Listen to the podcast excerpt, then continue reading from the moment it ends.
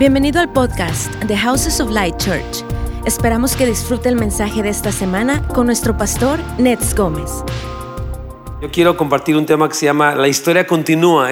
Esta ha sido nuestra lema en esta ocasión, viendo cómo Jesús murió, pero resucitó y la historia no terminó allí en Jerusalén, continúa en las naciones y va a continuar para siempre. Así que vamos a orar. Señor, te damos gracias por esta preciosa reunión, por cada familia que está aquí. Oramos que tu presencia toque los corazones de una manera poderosa. Tú vives y tú actúas y tú eres bueno, Señor. Así que hoy oramos por ese toque de tu Espíritu Santo, Señor, sobre cada persona y especialmente aquellos que hoy van a tener un encuentro con Cristo. Haz tu obra hermosa, precioso Espíritu Santo. En el nombre de Jesús. Amén.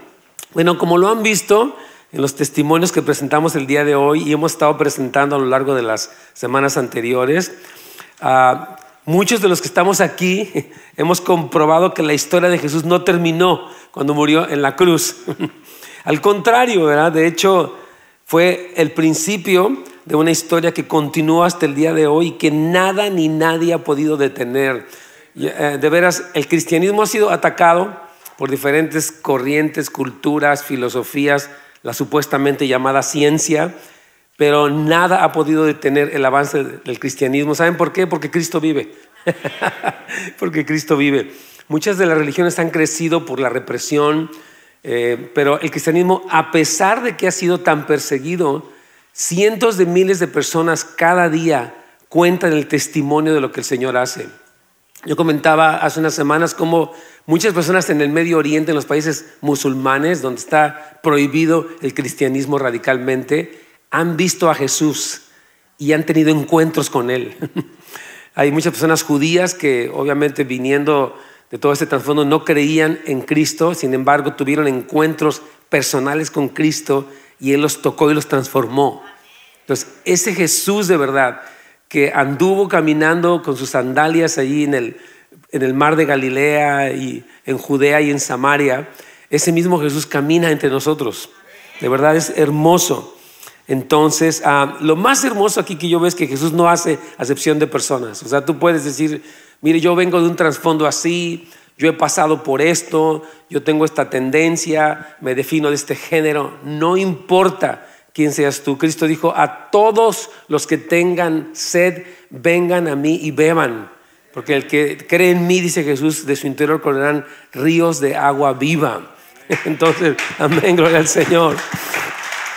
Entonces, la única cuestión es abrir tu corazón. A veces nuestro corazón se cerró.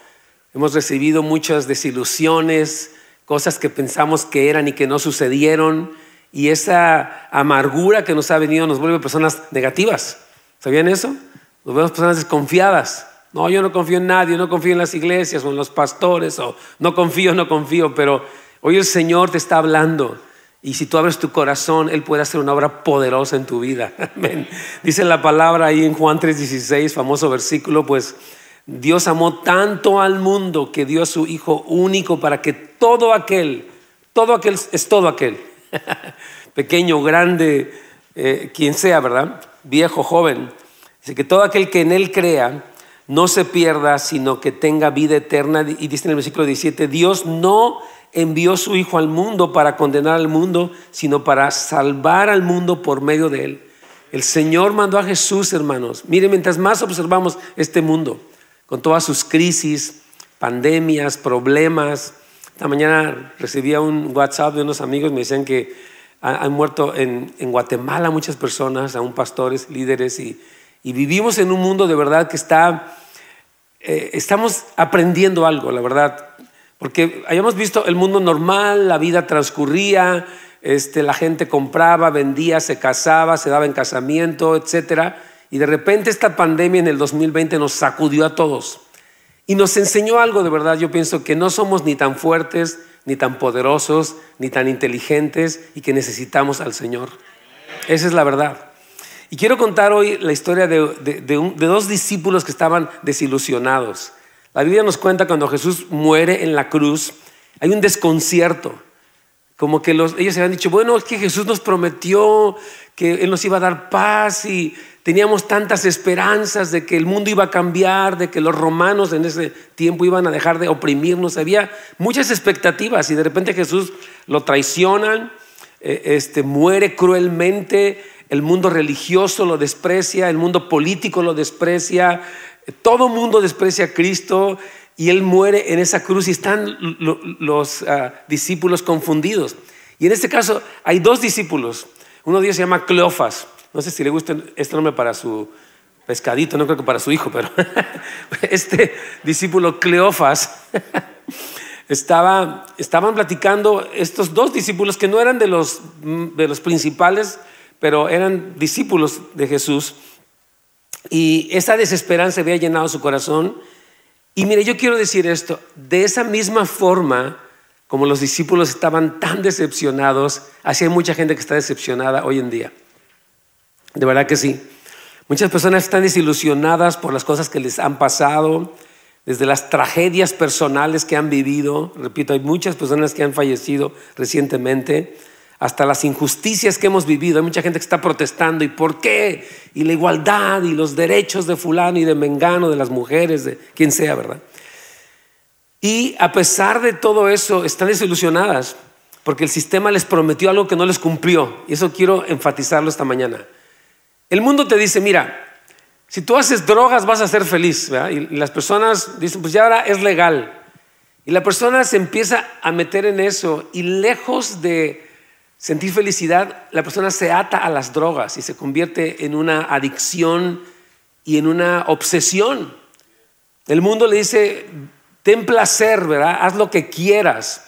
Y las personas se entregan a los placeres y resulta que se vuelven, eh, o sea, se dan cuenta que están vacías, que aunque puedas tratar de entregarte al placer que tú quieras, de todas maneras hay un vacío en tu corazón que nada lo puede llenar.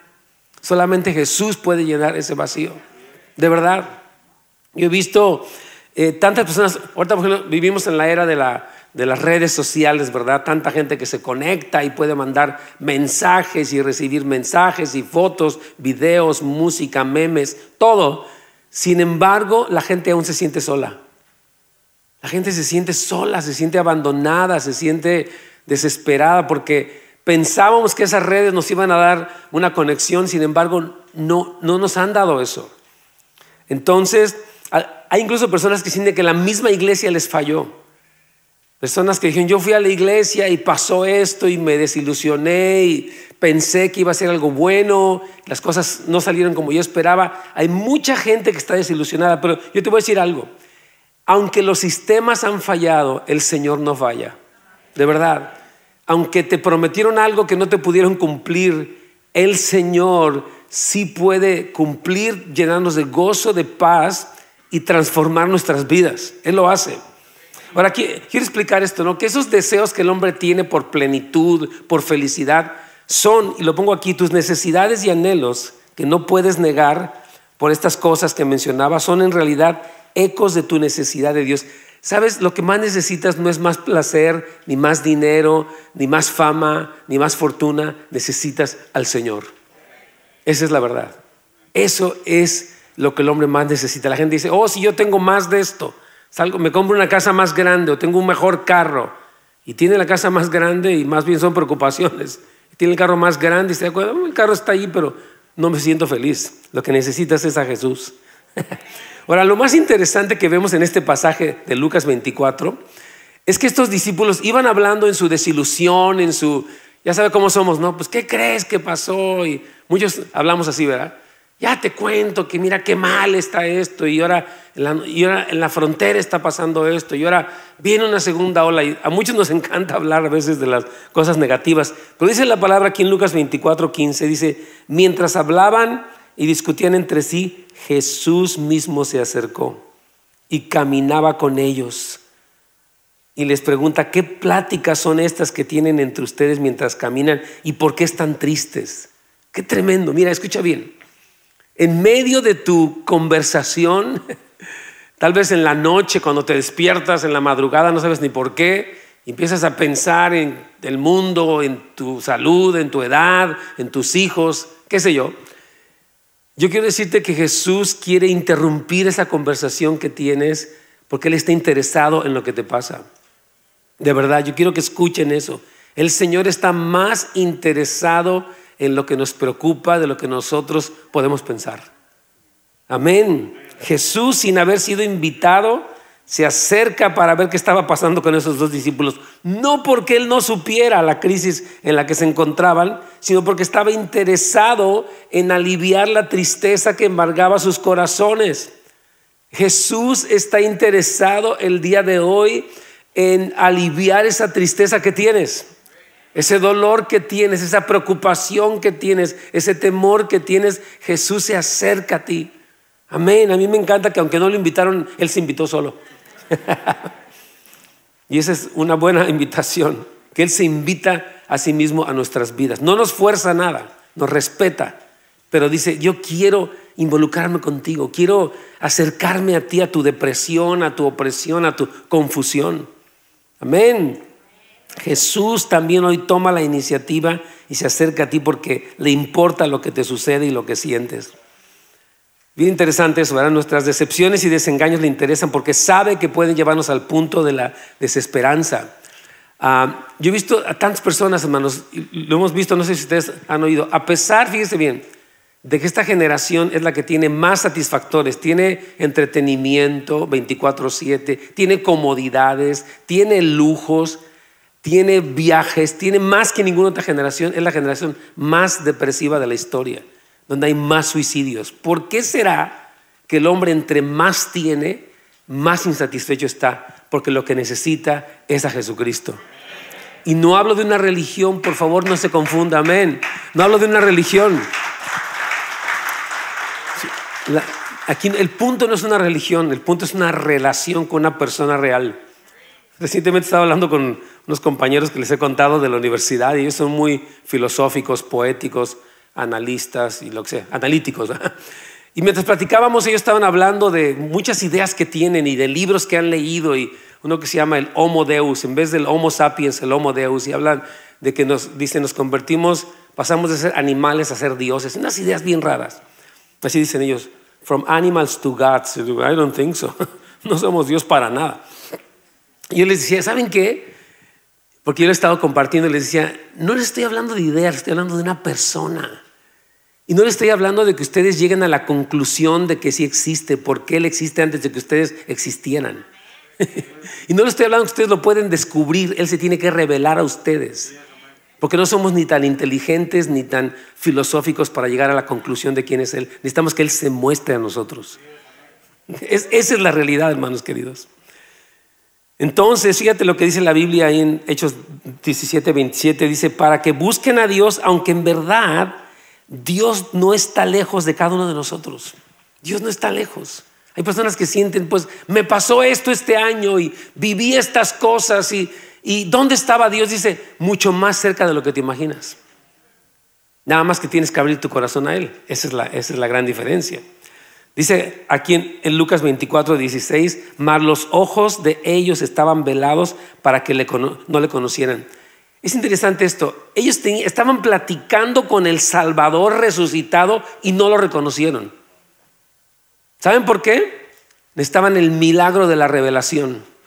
Necesitaban que el Espíritu Santo hiciera una obra. Yo te voy a decir algo. Yo no sé dónde estés tú, si nos, ves en línea o aquí en persona. Yo te voy a decir algo. Si hasta este momento tú no has tenido una revelación de Cristo, hoy tú puedes tener esa revelación de la grandeza, del amor, del poder de Jesucristo. esto es verdad, hermanos queridos, porque yo decía esto, la fe no es una conclusión a la que llega el hombre, es una decisión que toma de creer en el Señor. De verdad, esto es súper importante. Mire, la mala noticia que, hoy tenemos, tenemos muchas buenas noticias, pero una mala noticia es que hay muchos que están tratando de salvarse a sí mismos, pero ya se dieron cuenta que no pueden. El hombre trata, oh yo me voy a superar, oh yo voy a conseguir tal cosa, oh yo voy a hacer tal cosa, y se da cuenta que no puede. Necesita al Señor. Ahora, la buena noticia que hay, le voy a dar por lo menos dos buenas noticias, además de las que ya les he dado. La buena noticia es que puedes ser salvo a través de Cristo solamente, no por tus esfuerzos. Nosotros no podemos. Por más que querramos, no podemos, pero Él sí puede. Dice la Biblia, lo que para los hombres es imposible, para Dios no hay nada imposible. Amén. Entonces, otra buena noticia es que Jesús ha recibido el castigo que merecen nuestras faltas morales, por lo que podemos ser perdonados y perdonar a todos los que nos han fallado, herido, traicionado. Esto me encanta. Mire, cuánta gente, escuche bien, está resentida con el sistema, con la familia, con la iglesia, con su esposa, con sus hijos, con sus padres, y no puede perdonar, pero cuando tú recibes el perdón de Cristo, entonces Él te da el poder para perdonar y ser libre de la amargura. Muchos de los que estamos aquí hemos vivido eso. Hermanos, de verdad hay gente que está amargada, está enojada con la vida, enojada consigo misma, enojada con Dios, enojado con todos. Pero Cristo te da el poder para vencer ese enojo y esa amargura. Su amor conquista todo, hermanos queridos. Qué tremendo. Entonces, es tiempo de conquistar la duda y la incredulidad. Ese es casi mi último punto en este día. Es tiempo de que conquistes la duda y la incredulidad. Mire, algo que Jesús hizo con los discípulos, con estos dos discípulos que iban así todos pesimistas de que no juegues, qué mala onda, todo salió mal. Dice que les dijo, qué tardos de corazón para creer todo lo que han dicho los profetas. O sea, la palabra tardos para creer es que cuánta resistencia opones. Miren hermanos, yo voy a decirles algo. Hoy les presentamos testimonios de personas transformadas. Yo podría presentarte a una persona que se levantó de los muertos, pero si tú no quieres creer, ni así creerías. Porque no es que nos falte evidencia, es que nos falta voluntad. Es verdad. Tú puedes seguir escéptico de que, no, no creo. No.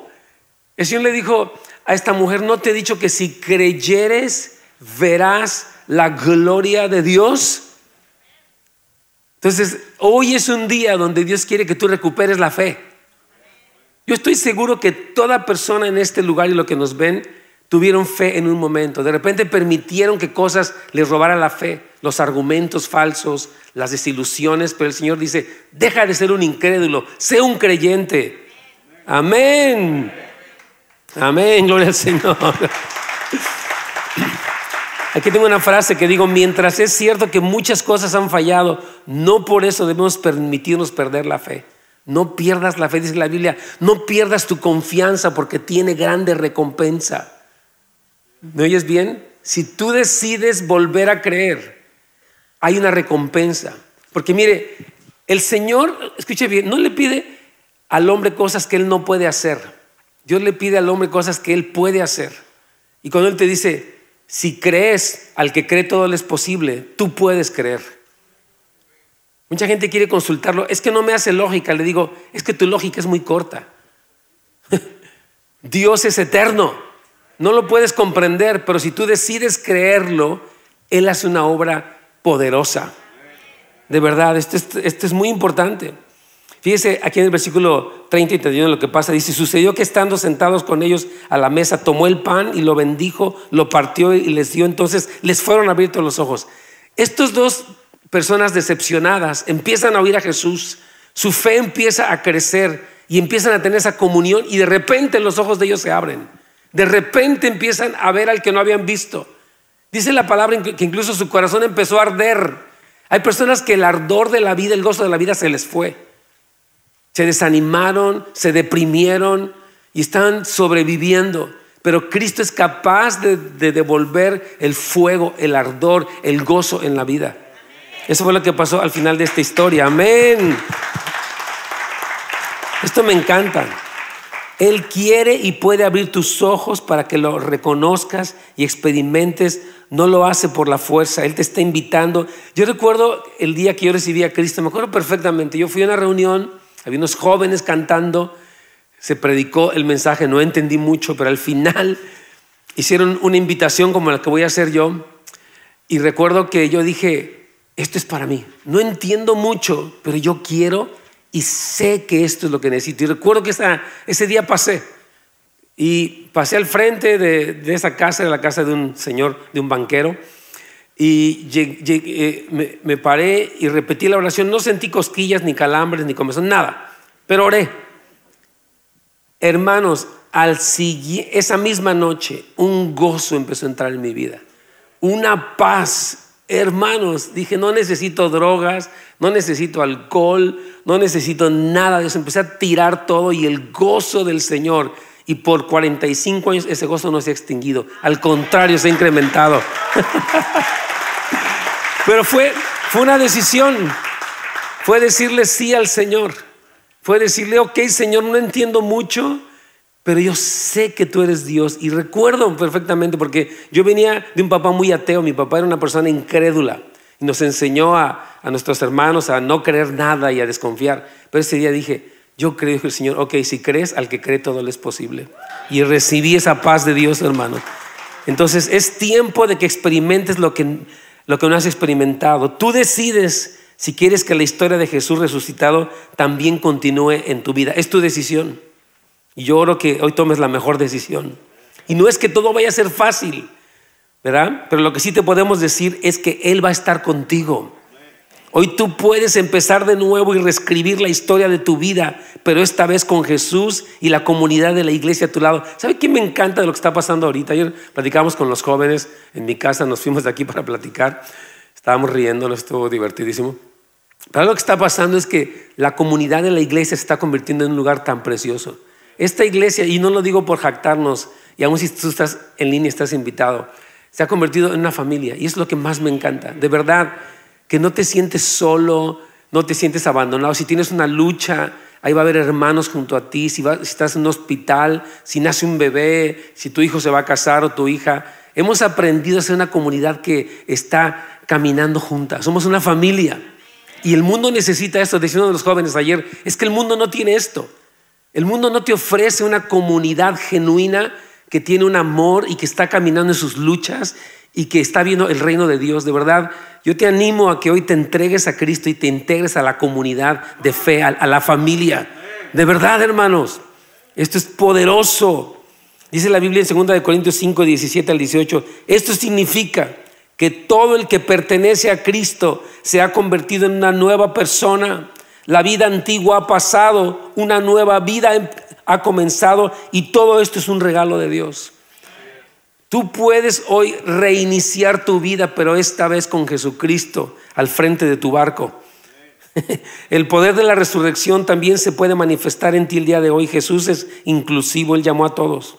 La satisfacción que Él da no se basa en las circunstancias temporales. La identidad que Jesús te ofrece trae una nueva libertad. Hermanos, de verdad, cuando yo escucho testimonios de los que están aquí pasando, digo, Cristo, estábamos buscando identidad. Muchos nos sentíamos abandonados, huérfanos, nos sentíamos eh, olvidados, sentíamos que a nadie le importábamos y Dios nos dijo, no, tú eres mi hijo amado, yo te amo. De verdad el Señor nos devolvió un sentido de la vida y eso es algo maravilloso. Vencimos la depresión, vencimos la confusión y ahora estamos caminando en victoria por la gracia de Dios. Amén. Algo muy importante de, esta identidad nueva es que nos ofrece libertad. Mira, cuántas personas que estaban aquí estaban atadas a la droga, a la pornografía, a tantas cosas, adiciones sexuales, y Cristo los ha libertado. La Biblia dice, si el Hijo os libertare, seréis verdaderamente libres. Y eso es lo que Jesucristo hace. Amén. Aquí pongo algo. La realidad es que todos quieren ser libres, pero no, no, no lo son siempre y hay cosas que los atan. De verdad, mucha gente quiere ser libre. Yo soy libre. No, eres un esclavo más bien. Y no puedes salir. La libertad de Cristo te permite decirle no a las cosas que te destruyen. Una cosa es libertad, otra cosa es libertinaje. La o sea, el libertinaje es el abuso de la libertad. La libertad es el poder de decir no a lo que te destruye. De verdad, piénsalo bien. Entonces ya termina esta historia diciendo así, entró pues a quedarse con ellos. Este es el corazón de Jesús.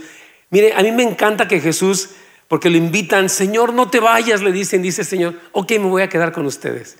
Y ese es el corazón de Cristo. Tú puedes haber vivido donde sea, haber vivido adulterio, lo que sea, pero si tú le pides a Él que venga a tu corazón, él puede quedarse contigo y hacerte libre. De verdad, hermanos, esto es algo tremendo.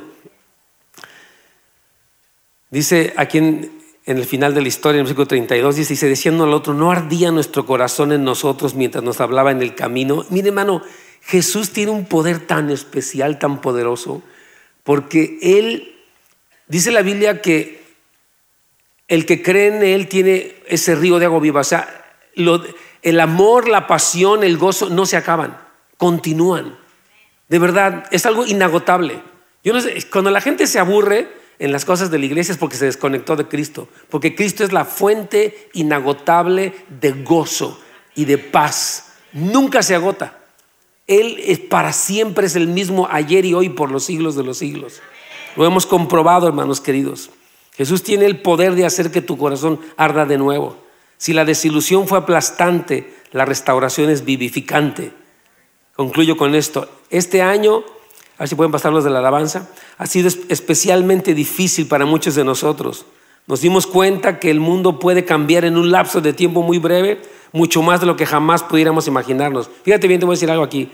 La resurrección de Jesús nos ofrece una forma de afrontar no solo el futuro, sino la muerte misma con aplomo y paz. Y esto no te lo puede ofrecer nadie más, sino el único que venció a la muerte, al pecado y al diablo mismo, y se llama Jesús. Escuchen bien, amén, gloria al Señor. De verdad. Estaba viendo la historia de un familiar mío y él, su, ahorita su máxima, fíjese bien qué, qué increíble, su máximo gozo es que se va a vacunar. Y digo, está bien, qué bueno. Pero ni la vacuna puede darte esa paz. Cristo te da esa paz. De verdad, escúchalo bien. La vacuna, gracias a Dios, la tecnología inventó algo. Pero la seguridad máxima te la da Cristo. Voy a pedir que se ponga de pie y vamos a, a orar, vamos a recibir lo que el Señor tiene para nosotros. Ahí donde tú estás, un momentito, inclina tu cabeza. Y déjanos orar por ti. Señor, gracias, porque eres Dios verdadero, Dios bueno, Dios presente. Y hoy pido que la incredulidad que había en muchos corazones se derrita ante tu amor. Señor, hoy ilumina los ojos de cada persona, ya sea que nos está viendo a través del internet o aquí, Señor espíritu de sabiduría y de revelación, alumbra los ojos de toda persona para que vean lo que no han visto, para que abran el corazón y experimenten lo que no han experimentado. Muchos han ido a la iglesia, pero están vacíos. No se trata de ir a la iglesia, primero se trata de ir a Cristo. Si tú vas a la iglesia, pero vas sin Cristo, sales vacío. Pero si tú vas a Cristo y después vas a la iglesia, sales lleno. Así que el día de hoy queremos invitarte a que abras la puerta de tu corazón. Así como estos discípulos dijeron, quédate aquí conmigo Jesús, yo te necesito Señor. Estoy desilusionado, me falló el sistema, me falló, tantas cosas me fallaron. Pero tú Señor me puedes devolver la esperanza, me devuelves el fuego en el corazón, me devuelves la paz que no me pudo dar ni los calmantes, ni las drogas, ni el dinero, ni los logros, nada. Solamente Jesús, hermanos y amigos, puede darnos esa paz. Si tú hoy quieres recibir al Salvador resucitado para que la historia continúe en tu vida, te voy a pedir que levantes tu mano. Habrá que alguna persona que diga, Pastor, yo necesito. Dios, Dios me la bendiga. Alguien más, por favor, levanta tu mano. Queremos orar por ti.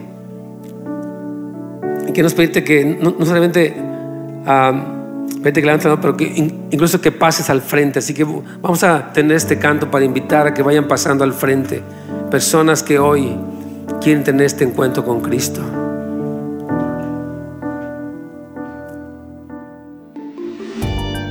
Gracias por sintonizarnos. Para más información de nuestro ministerio, recursos y horarios, visite housesoflight.org.